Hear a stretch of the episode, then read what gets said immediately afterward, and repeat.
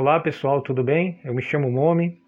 Mais um vídeo da nossa série Interpretação dos Sonhos pelo Sigmund Freud. Uh, primeiro vídeo do ano. Primeiro eu queria agradecer o pessoal que está se inscrevendo no meu canal do Spotify, dos, 39, dos 32 novos inscritos. Muito obrigado, continue assim.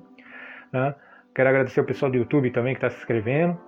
E uh, dê um joinha para quem está chegando agora, uh, conhecendo o nosso canal. Para quem quiser saber coisas sobre psicologia, psicanálise, neuro, é, neuropsicologia, é só seguir o canal também do, do Spotify, que ele vai ser mais, é mais especializado para isso. No canal meu do YouTube, ele está mais ligado também à questão de algumas coisas sobre esoterismo, né, que eu gosto também. Né? Mas também vai ter algumas matérias referente às questões da, das neurociências, né, das ciências psicológicas em geral. Mas enfim, é, demorei um pouco para fazer o vídeo, porque é, final de ano, aquelas coisas mais. Para quem está chegando agora, para poder entender toda essa série, o ideal é que assista os primeiros vídeos, né? Já tem bastante já. E vamos começar. Né, nos últimos episódios da interpretação dos sonhos do Sigmund Freud, a gente falou a relação das psicoses e os sonhos, os elementos dos sonhos. Quais são as semelhanças e como eles podiam interagir. A partir desse momento, o Freud encerra sua pesquisa da literatura referente a outros autores e começa é, a elaborar dele. Né? Mas antes, ele vai falar das análises dos sonhos e ele encontra dois métodos que ainda até hoje é usado. São os métodos simbólicos e os métodos de decifração, assim ele colocou, né? ou códigos parciais. Né? Uh, os métodos de decifração, o simbólico no caso, é que por quê? Porque o símbolo acaba intermediando o mundo externo com o nosso mundo interno. Né? Então a gente vai pegar um determinado elemento, criar um símbolo para ele e tentar identificar alguma coisa que tem dentro da gente em relação a esse símbolo.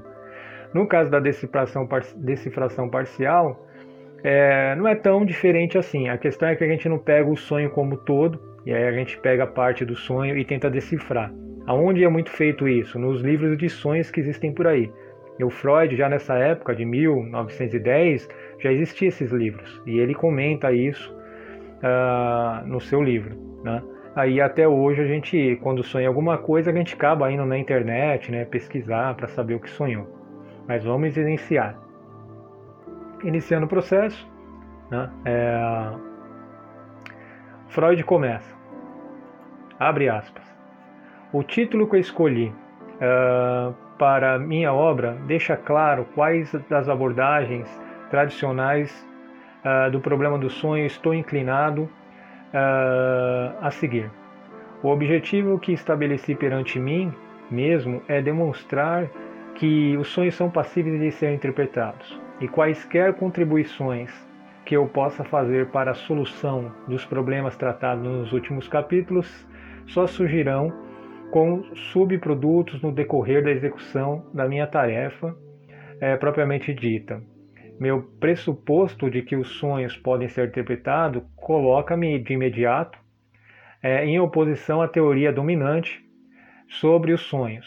E de fato, a todos, é, a todas, pois interpretar um sonho implica atribuir um sentido, né? isto é, substituí-lo por algo que se ajuste a uma cadeia de nossos atos mentais como um elo dotado de validade e importâncias é, iguais ao restante. Então, é, dá para deduzir que esse é o caminho, o sentido que o Freud quer dar, né? tentar mostrar de uma forma científica, ou vamos falar pseudocientífica, se é que eu poderia usar essa palavra, que eu acho meio estranho, é, para demonstrar os sonhos. O grande problema disso tudo, e vocês vão ver no final do vídeo, é que ele, é, os ensaios que ele, que ele fez com seus pacientes, né? Uh, ele não teve tanto acesso a esses elementos, porque era subjetivo dos seus pacientes, então ele tinha que acreditar no que eles falavam. Né? Então ele mesmo acaba falando que para ficar mais preciso a sua pesquisa, ele acaba usando os seus próprios sonhos. Então, vamos lá. Métodos. O Freud de, pegou dois principais métodos da época dele. E aí ele fala, abre aspas, métodos simbólicos. O primeiro desses métodos considera o conteúdo dos sonhos como um todo e procura substituí-lo por outro conteúdo que seja inteligível, ou seja, fácil de entender. e, em certos aspectos, análogo ao original. Essa é a interpretação simbólica dos sonhos e cai por terra quando se defronta com sonhos que são não apenas inteligíveis, mas também confusos. Então ele vai falar que quando os sonhos são fáceis de entender, né, você consegue criar um simbolismo, né? Então a pessoa, sei lá, sonhou com uma bola é, e essa bola tinha água e ela caía no chão e espatifava, né? E aí ele acorda. Dependendo do tipo de símbolo que eu entendo, eu posso sugerir para essa pessoa que a água seguiria, seguiria é, poderia ser a emoção dele, né? Então talvez a emoção dele sendo estilhaçada por as suas bases, porque quando cai no chão e essa bola se, é, se destrói. Eu poderia usar esse exemplo, né? E por quê? Porque é fácil de entender. Então eu estou criando essa analogia, esse símbolo, né? Porque a água significa de uma forma simbólica, normalmente, principalmente até em questões esotéricas, né? Mas em várias outras questões de entendimento filosófico, a água vai significar as emoções, né? E ele, mas ele dá um exemplo. Ele fala dos sonhos do José da Bíblia. Abre aspas. Um exemplo desse método pode ser observado na explicação do sonho do faraó, proposto por José da Bíblia. As sete vacas gordas, seguidas por sete vacas magras, que devoraram as gordas, tudo isso era o substituto simbólico para uma profecia de sete anos de fome na terra do Egito, que deveria consumir tudo o que fosse produzido nos sete anos de abundância. Né?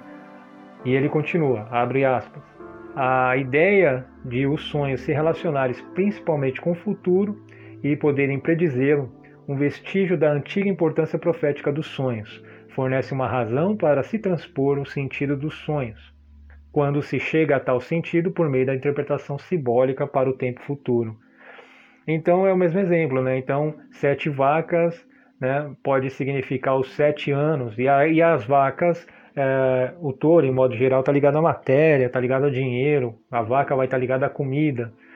Né? Por quê? Porque, de uma forma da cultura da época, daquele local, vacas significavam isso, talvez simbolicamente. Então, Vamos dizer que esse foi um sonho fácil do José da Bíblia, ele conseguir entender e fazer essa é, profecia, né, por, segundo a história uh, do livro da Bíblia.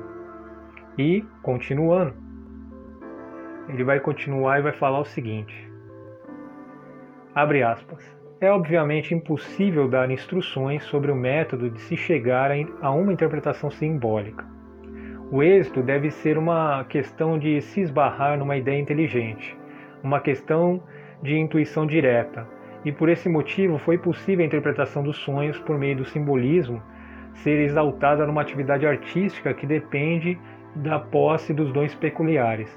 Ou seja, quem está analisando o sonho, quanto mais conhecimento simbólico sobre a vida ele tiver, vai ser mais fácil ele conseguir analisar o sonho das pessoas. Foi o que eu disse. Se ele conhecer o simbolismo entre várias culturas, fica fácil. Então, por exemplo, no Ocidente a gente sabe que, assim, normalmente a água vai significar emoções. Então, quem é ocidental e estuda isso, quando alguém falar de água dentro de um sonho, a gente já vai associar direto a emoção.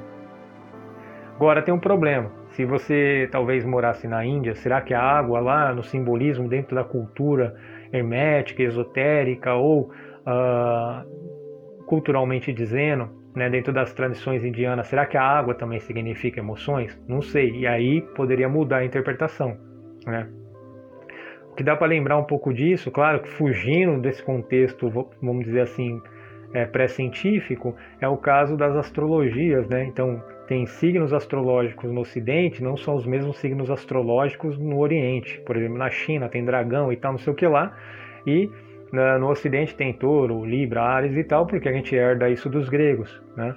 E, e aí a simbologia acaba sendo diferente, né? Então ele acaba explicando que o, a pessoa que vai analisar os sonhos, quanto mais rico for o repertório dele em relação ao que ele entende de simbologia e símbolos, vai ficar mais fácil ele interpretar esses sonhos. Né? Agora a gente vai entrar na tradição de decifrar, né? decifração, como ele coloca, ou códigos, né?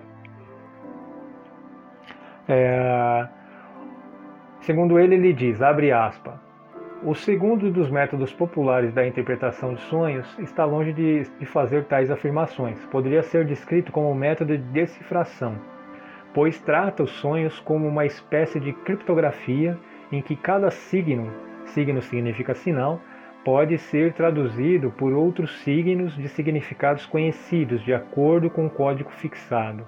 Né?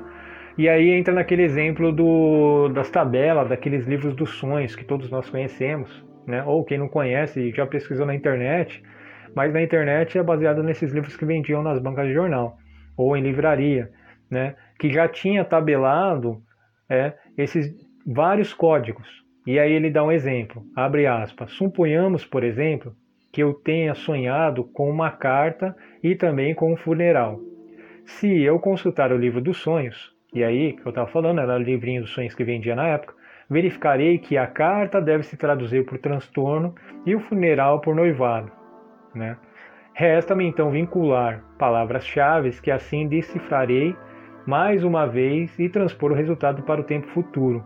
Então, assim, é, funeral, transtorno, então transtorno no noivado. Então, se a pessoa ainda não noivou e ela tem esse tipo de situação, ele acaba é, tendo uma suposta previsão do que pode acontecer com ele, né? Mas veja, é, esse contexto ele está usando ainda como previsão e tal, não sei o que lá. Mas o objetivo do Freud é usar os sonhos para tentar solucionar os problemas dele sobre as neuroses, né? Como a gente já viu no outro vídeo, a ligação das doenças com sonhos e tal.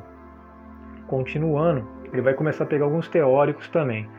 Tem um grego antigo, que ele também criou um método, e o Freud provavelmente leu bastante sobre esse, é, essa pessoa, que é o Artemidoros de Delphes. Eu falei disso dele no primeiro vídeo, né? ele era um grego antigo e tal, é, na época da filosofia. E ele também tinha um método também. E aí ele diz esse Artemidoro, abre aspas, esse método leva em conta não apenas o conteúdo dos sonhos, mas também o caráter e a situação do sonhador, de modo que o mesmo elemento dos sonhos terá para um homem rico, um homem casado ou, digamos, um orador um sentido diferente do que tem para um homem pobre, um homem solteiro e um negociante. Então, assim, os elementos vai ter uma compatibilidade com a vida social da pessoa. Acho que talvez daí que o Freud deve ter tirado a questão de você entender a história do paciente para você poder fazer essa análise dos sonhos. Estou especulando, não sei, deduzi isso agora. E ele continua: a essência do método de decifração reside, contudo, no fato de o trabalho da interpretação não ser aplicado a um sonho como um todo mas a cada parcela independente do conteúdo dos sonhos, como se o sonho fosse um conglomerado geológico em que cada fragmento da rocha existisse uma análise isolada. Não há dúvida de que a invenção do método interpretativo de decifração foi sugerida por sonhos desnexos e confusos. Então, assim, esse método eu geralmente até uso, muito parecido quando eu vou interpretar o sonho de alguém ou o meu, esse tipo de método. Eu tento entender a história que aconteceu e tento separar cada elemento e fazer uma conexão.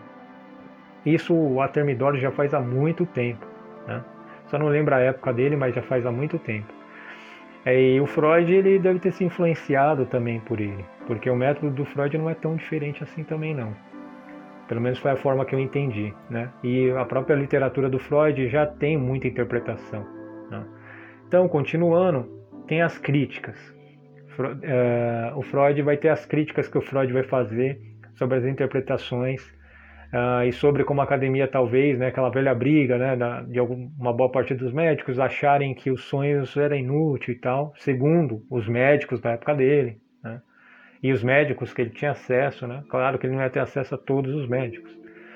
Então ele diz, abre aspas, não se pode imaginar nem por um momento que qualquer dos dois métodos populares de interpretação dos sonhos passa a ser empregado numa abordagem científica do assunto. O método simbólico é restrito em sua aplicação e é impossível formular em linhas gerais. No caso do método de decifração, tudo depende da confiabilidade do código, o livro dos sonhos.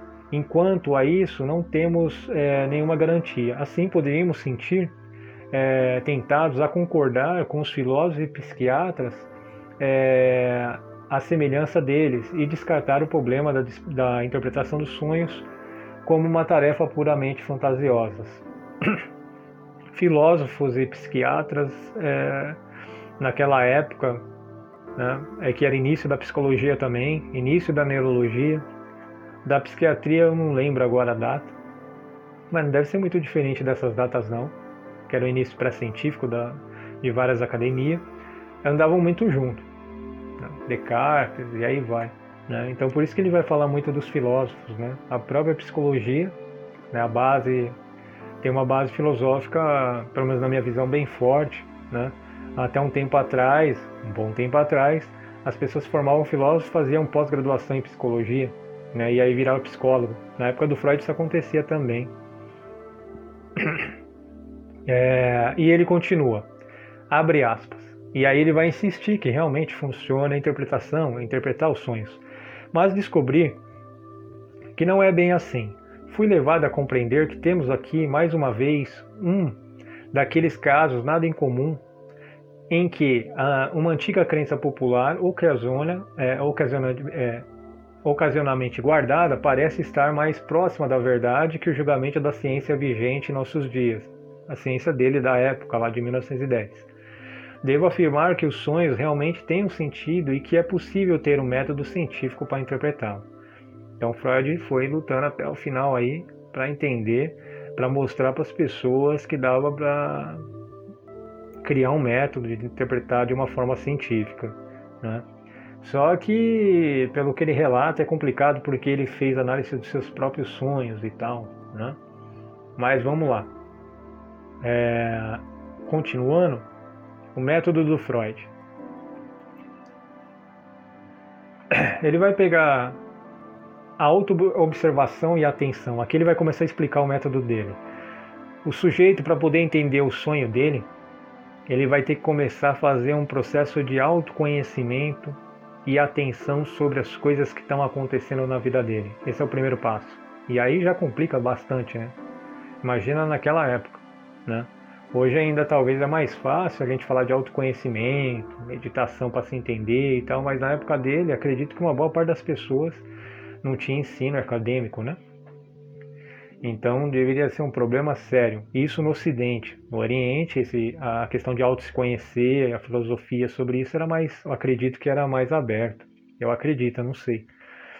Então, a pessoa para entender o sonho tinha que se conhecer bem e conhecer o que está fazendo durante o período que está acontecendo esses sonhos, ou seja, conhecer a sua história.